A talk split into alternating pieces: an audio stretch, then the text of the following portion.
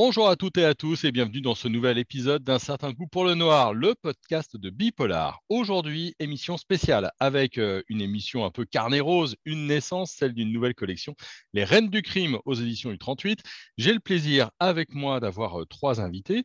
Tout d'abord, euh, Anita Berchenko, la directrice des éditions du 38, Anna Cory qui va nous présenter Miroir, le reflet du mal, et Christine Ferret-Fleury qui a écrit Candidate, toutes les deux, elles ouvrent le bal. Hein. C'est les deux premiers romans de cette euh, nouvelle euh, collection. Mesdames, bonjour. Bonjour. On commence avec vous, euh, Anita. Les éditions U38 avaient déjà une collection polar. Pourquoi y ajouter cette nouvelle collection, Les Reines du crime?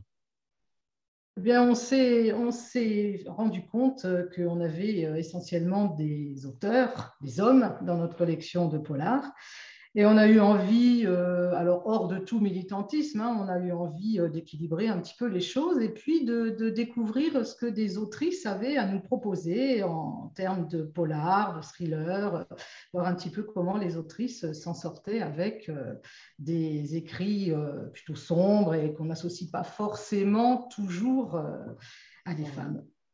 Mmh. Entre février et avril, donc il y a sept romans inédits six autrices. C'est un bon rythme, hein. il, y en a, un quasiment toutes les semaines en, février euh, qui sort. Comment vous les avez euh, choisis? Qu'est-ce qui un peu les unit, s'il y a quelque chose qui les unit?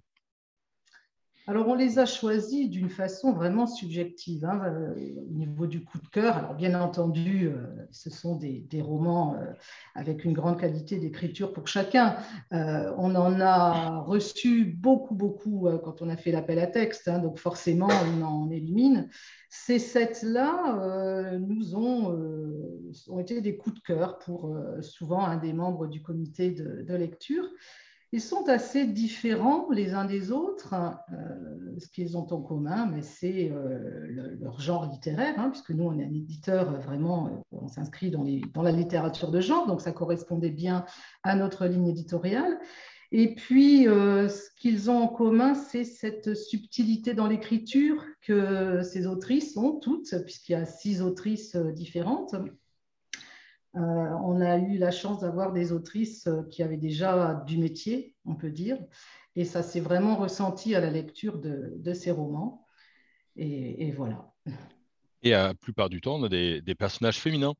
Euh, qu'elles soient serial killer ou serial killeuse ou, enquêtrice. ça a été aussi un, critère de choix? Oui, c'était tout à fait un, critère de choix. On avait vraiment envie de féminiser complètement cette première euh, cette première proposition euh, en fait pour la, collection. On va être un petit peu moins, euh, on avoir des critères un petit peu plus larges pour la suite de la collection puisqu'on va continuer à, l'alimenter.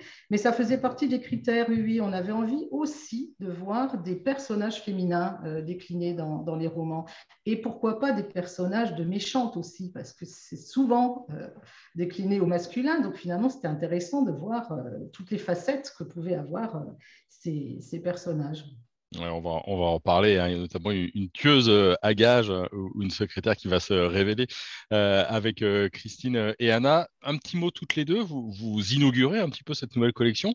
Est-ce que quand on est autrice, c'est important d'être au début d'une nouvelle aventure comme ça, éditoriale? Christine Oui, c'est toujours très excitant d'être au début d'une nouvelle aventure éditoriale, d'être au début d'une nouvelle collection, euh, parce qu'on se sent vraiment porté par, euh, par la passion et l'enthousiasme de, de, notre éditrice. Et euh, on sent que vraiment, voilà, tout le monde est autour de, de cette collection pour la porter. Donc c'est formidable, c'est un vent de nouveauté, ça fait du bien. Et vous, Anna? Alors, euh, même chose, on est extrêmement bien porté par euh, l'équipe et notamment euh, Anita. Donc, moi, je suis un peu stressée personnellement parce qu'on a quand même avec Christine une grosse responsabilité puisqu'on lance la collection. Donc, j'avoue, j'ai rarement été aussi tendue pour, pour un lancement que je le suis en ce moment. Mais bon, Anita sait trouver les mots pour nous dire ça va bien se passer. Pas de souci. Le, vôtre vient de sortir, hein, si j'ai bien tout noté. Euh, euh, on, va rester euh, avec nous. Vous, il s'appelle Miroir, le reflet du mal. Vous allez nous, emmener du côté du, dark web. Est-ce que vous pouvez nous présenter un petit peu votre roman? Euh, oui, alors effectivement, c'est une plongée euh, dans le darknet avec euh, tout ce que. En fait, ça a nécessité que j'y plonge moi-même pour essayer de comprendre quel était ce milieu un peu étrange. Donc, j'étais vraiment le, cheveu sur la soupe hein, dans ce milieu-là. Et, l'idée d'imaginer une tueuse à gages avec son cortège de personnages, son hacker qui lui permet de trouver les contrats, de négocier, de gérer un peu l'aspect financier. Donc, c'est un peu le couple des années 40, mais inversé. Elle, elle fait le boulot et lui, il gère les finances. et, euh, et, puis, il y a tout un panel de personnages autour de, de ce groupe avec euh, ce réseau des ombres qui tue des gens pour de l'argent. Euh, et, un copycat qui se met à copier euh, chaque assassinat euh, en y ajoutant sa petite touche personnelle, comme tout bon tueur qui se respecte, voilà, pour attiser un petit peu la curiosité de Charlie, la tueuse à gages professionnelle. Mmh. Ça, c'est une, belle plongée. avec vous, Christine, on va plutôt aller dans le monde politique entre guillemets. Là aussi, il va y avoir des, assassinats. Mais euh, est-ce que vous pouvez nous parler un petit peu de votre, euh, de votre roman? Eh bien, en fait, quand j'ai, quand j'ai commencé l'écriture de ce roman, euh, je, l'ai, je l'ai démarré sur une constatation, c'était que les thrillers politiques que je lisais, que je voyais passer, étaient d'abord très souvent des thrillers avec des personnages presque exclusivement masculins, où les femmes avaient un rôle, disons, au mieux secondaire, et qu'on était très souvent euh, à l'étranger, euh, dans des dictatures, euh, en Amérique du Sud, en Corée, à peu près n'importe où, sauf rarissimement en France, dans notre monde politique en fait, qui, qui n'est pas non plus exempt de, de, voilà, de, trafic d'influence, de jeu de puissance. Bon, voilà, c'est pas, on est en démocratie, mais, mais bon, c'est pas non plus le, royaume des innocents. Donc, j'avais envie de, de raconter l'histoire d'une jeune femme qui se retrouve lancée, un peu malgré elle, en fait, par les circonstances, dans le jeu politique puisque, euh, puisque le roman démarre sur, une, sur la fin d'une nuit d'amour. Euh, Laure, mon personnage, euh, est, devenue l'assistante d'un homme politique du centre très connu, dont elle est très amoureuse. évidemment, elle n'a pas vu que c'était un homme à femme, elle n'a pas vu que les stagiaires défilaient, elle n'a rien vu. On est souvent bête quand on est amoureux. Et, et bon, à la fin de cette première nuit, elle s'aperçoit que l'homme qui est à côté d'elle dans le lit est mort. Et, donc, euh, on est à quelques semaines des, élections législatives et, ça pourrait déclencher un scandale euh, énorme. Et les choses vont, s'enchaîner très vite et elle va se retrouver manipulée, en fait. Et d'une certaine manière, obligée de prendre la place de cet homme politique comme nouveau visage du, parti du centre, euh, un visage jeune, un visage issu de la diversité, et le piège va se refermer sur elle. Mmh, en tout cas, là, on a envie. Euh, j'imagine que pour toutes les deux, alors le milieu des, tueurs et des tueuses à gages, Anna, ou le milieu politique pour vous, Christine, c'est pas forcément des milieux dans lesquels vous évoluez. Enfin, peut-être, hein, peut-être que vous ne direz pas, mais il y a sans doute une part de, documentation euh, là-dedans. Comment est-ce que vous vous documentez et est-ce que c'est un des vrais plaisirs euh, pour vous en tant qu'autrice, ce, moment où vous allez collecter tous les renseignements pour mettre votre univers en place? Non, oui, c'est un, un, vrai plaisir. J'écris aussi des, romans euh, historiques pour les adolescents.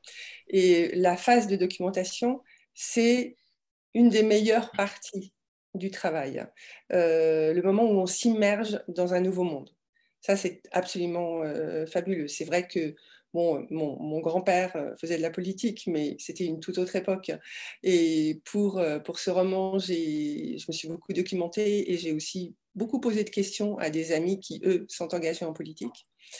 C'est passionnant parce que vraiment, on découvre qu'on vit tous dans des mondes parallèles, que quelquefois, euh, il n'y a pas vraiment de passage entre ces mondes-là, et que l'une des choses merveilleuses hein, dans le fait d'être écrivain, dans le fait de raconter des histoires, c'est que nous, on a le droit de passer entre les mondes. Hmm.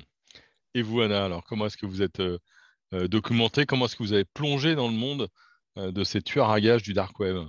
Alors avec pas mal de trouille et beaucoup d'humilité, beaucoup de technique aussi parce que entrer dans le dark web, ça veut dire se protéger d'abord soi-même. Donc, euh, les 20 ans passés en informatique m'ont un peu aidé parce que j'ai pu un peu verrouiller mon poste avant de commencer à accéder à des sites peu recommandables.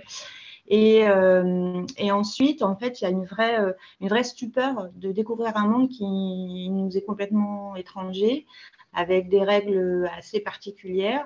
Donc, euh, j'ai vraiment eu l'impression de débarquer un peu euh, euh, dans une réunion de, gens qui ont leur code et qui sont potentiellement dangereux et d'être complètement l'intrus. J'étais un peu où est Charlie au milieu de tout ce monde-là? et hum, il faut faire abstraction aussi de tout ce que l'on peut voir parce que sur le Darknet, il y a des choses qui se vendent que je ne soupçonnais pas. En dehors de ce qui se vend le plus, ça reste quand même des faux moyens de paiement. Euh, euh, des, quelques... Je suis évidemment tombée sur des armes à feu. Mais quand on creuse un peu plus, on se rend compte qu'il y a aussi des marchés euh, d'humains, des choses un peu plus, beaucoup plus glauques, beaucoup de prostitution, enfin des choses vraiment qui me sont très étrangères. Et du coup, j'y suis allée pour essayer de mettre dans l'ambiance. Mais j'ai créé ma propre ambiance derrière parce que euh, je me dis il faut que ça colle quand même à une forme de réalité. C'est pas une réalité que j'avais tellement envie de montrer en fait. C'est une réalité qui est un peu moche et c'est pas celle que j'ai envie de montrer. Mmh. Et, mais est-ce qu'il y a quand même l'envie, en tout cas le, plaisir ou le désir de lever un petit coin du voile sur, euh, sur cette réalité ou sur euh, ce qu'est le dark web aujourd'hui? Ben, Aujourd'hui, euh, des contrats, de, on peut effectivement des gens euh, pour euh, faire choses, blesser quelqu'un, tuer quelqu'un.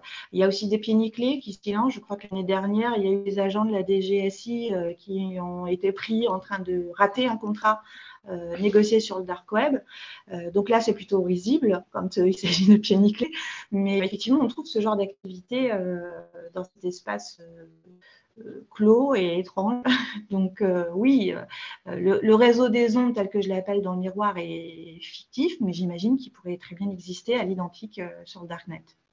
Et pour vous, Christine, l'idée de montrer un petit peu les coulisses, peut-être, les coulisses pas forcément très reluisantes de, de la politique? Oui, c'est très intéressant. Et parce que, enfin, ce ne sont pas seulement les coulisses de la politique, ce sont les coulisses des relations humaines.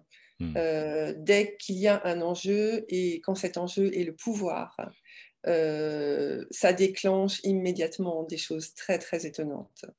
Et la manipulation est quelque chose qui me fascine. Euh, les manipulateurs ou les manipulatrices en l'occurrence. et j'ai beaucoup aimé explorer cet aspect-là, en fait. le, en fait, le, comment dire, le, c'est pas vraiment un combat, enfin, l'affrontement entre l'idéalisme et le désir de manipulation. Anita, il y, a, un plaisir en tant qu'éditrice comme ça de, plonger ou de sélectionner ou de se dire que on va offrir des ambiances très différentes aux lecteurs et aux lectrices? Oui, oui, il y a un vrai plaisir euh, d'offrir des ambiances différentes et c'est un petit peu ce que reflète cette sélection euh, justement des Reines du crime. Euh, parce que moi, j'ai été souvent dans la simple position de la lectrice passionnée par les manuscrits, autant celui de Christine, celui d'Anna et celui des autres autrices qu'on a sélectionnées. cette diversité des écrits, de, des, des atmosphères, des ambiances racontées des histoires aussi racontées. C'était passionnant. Et euh, pour moi, ça reflète vraiment mon métier. En fait, euh, proposer aux lecteurs cette diversité, ces écrits très différents qui euh, sont tous talentueux, tous à leur niveau sont vraiment intéressants. Et oui, moi vraiment, j'ai adoré, j'ai adoré faire cette, cette sélection et j'espère que les lecteurs vont eux aussi adorer les lire, les découvrir, les lire. Un petit mot sur vos héroïnes, euh, Christine et, Anna, puisque Anita nous parlait d'héroïnes un peu fortes. Euh, comment est-ce que vous les voyez? Alors, euh, par exemple, pour vous, Christine, hein, c'est Laure, votre héroïne. qui est-elle? Laure, c'est une, une jeune fille qui, qui a reçu ce que j'appelle une très bonne éducation, c'est-à-dire que elle a des parents qui, croient aux vertus du travail, euh, qui croient en la citoyenneté très profondément, euh, qui se sentent profondément français, même si son père n'est pas d'origine française, et qui lui a inculqué ces valeurs-là. Donc en fait, elle entre en politique avec un, bagage de valeurs extraordinaires, et elle se rend compte assez vite que justement, on l'a choisi pour ça, euh, mais pour détourner ses valeurs.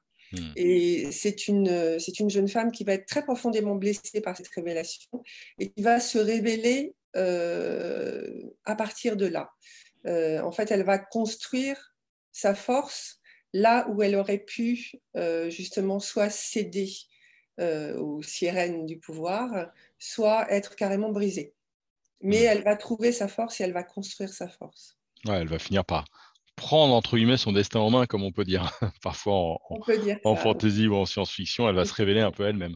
Voilà. Après, moi, j'ai aussi un personnage de méchante dont je ne vais pas trop parler parce que ça révélerait trop de choses sur le roman, mais que j'aime beaucoup. J'aime beaucoup les personnages de méchants. En fait, on s'amuse beaucoup avec les personnages de méchants. Hmm.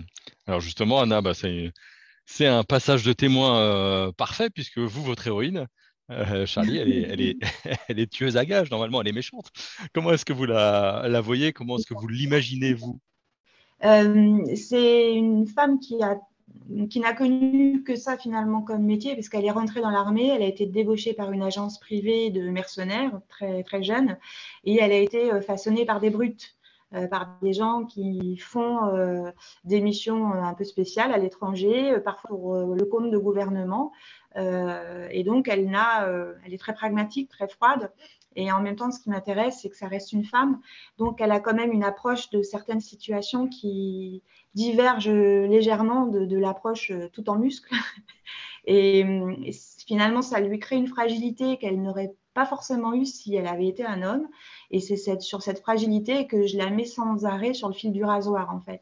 Hmm. entre ce côté euh, tueuse froide euh, et, très méthodique et le côté où malgré tout elle, va avoir des, cas de conscience qui sont probablement liés à son approche. Déjà, elle a un code très strict dans le choix de ses contrats, un peu comme Léon, euh, le film éponyme en fait qui, dit pas de femme, pas d'enfant. Elle a aussi une espèce de code pour décider ou pas de, finir des, des contrats.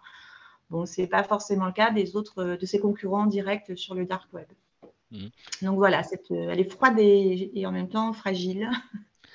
Et Jade, euh, Jade Fontaine. Alors, je, saute. Hein, ce qu'on n'a pas encore dit, c'est que vous avez un deuxième roman dans les sept euh, qui lance la collection. C'est comme une caresse sur la joue. Ça sortira en, avril, le 15 avril. Et là, mmh. changement du côté de la pièce, entre guillemets, puisque votre héroïne mmh. est commandante à la police criminelle. Hein, au moment où il y a différents assassinats. Euh, est-ce qu'on peut faire un lien entre les deux, entre, entre Charlie et, Jeanne Je pense qu'on peut faire un lien parce que j'ai écrit essentiellement des romans avec des héroïnes. Et je pense qu'il y a toujours un fil rouge euh, avec ces héroïnes, euh, c'est qu'elles ont un système de valeurs très ancré. Hmm. Et que ben, justement, le rôle des antagonistes, c'est de venir secouer ce système de valeurs un petit peu pour les remettre en question. Et Jade, c'est également une, c'est une femme forte, c'est surtout une femme euh, qui a fait euh, qui a fait sa carrière parce que c'est pas une jeunette hein, contrairement à Charlie elle est elle a euh, pas loin de 45 ans et du coup elle a fait ses armes dans un monde aussi un peu masculin et du coup elle s'est mis une carapace qu'elle va devoir un petit peu mettre de côté pendant sa première enquête. Là, on va la découvrir euh, parce que c'est une carapace qui, risque de la faire passer à côté de, euh, de bonnes collaborations et de bonnes idées, surtout dans le cadre d'une enquête criminelle. Donc, euh, ah, j'aime bien mettre des femmes fortes et qui finalement qui ont quand même des fragilités et qui vont, euh, ben, trébucher. Euh, déjà parce que ça les rend plus attachantes, parce que quelqu'un qui réussit tout tout le temps, on se lasse. Donc, l'idée c'est de, ce sont des héroïnes, mais ce ne sont pas des super héroïnes. Christine, pareil sur ce côté des, des, personnages avec faiblesse, c'est ce qui est le plus intéressant peut-être pour les auteurs et les autrices, non? Oui, bien sûr. Euh, le super-héros ou la super-héroïne, c'est voilà, c'est un personnage de bande dessinée ou euh, de comique, éventuellement de série euh, qu'on peut utiliser de manière, de manière cocasse. mais humainement, ça n'est pas très intéressant les mmh. gens très forts, les gens qui ont tout bon partout. Euh, ce, qui est, ce qui est bien, justement, c'est de, de dévoiler les faiblesses de nos personnages, c'est de montrer qu'ils ne sont pas d'une seule pièce, qu'ils sont complexes, qu'ils sont comme nous, en fait. Euh, que quand on lit un livre, on, entre aussi dans la vie de quelqu'un, on entre dans sa tête et et parfois, on apprend des choses sur soi en, s'identifiant à un héros ou une héroïne de roman. Euh, ça m'est arrivé un nombre de fois incalculable de, lire un livre, tout à coup de m'arrêter et de me dire, mais oui, c'est exactement ça que je ressens, et ce livre m'a aidé à le comprendre.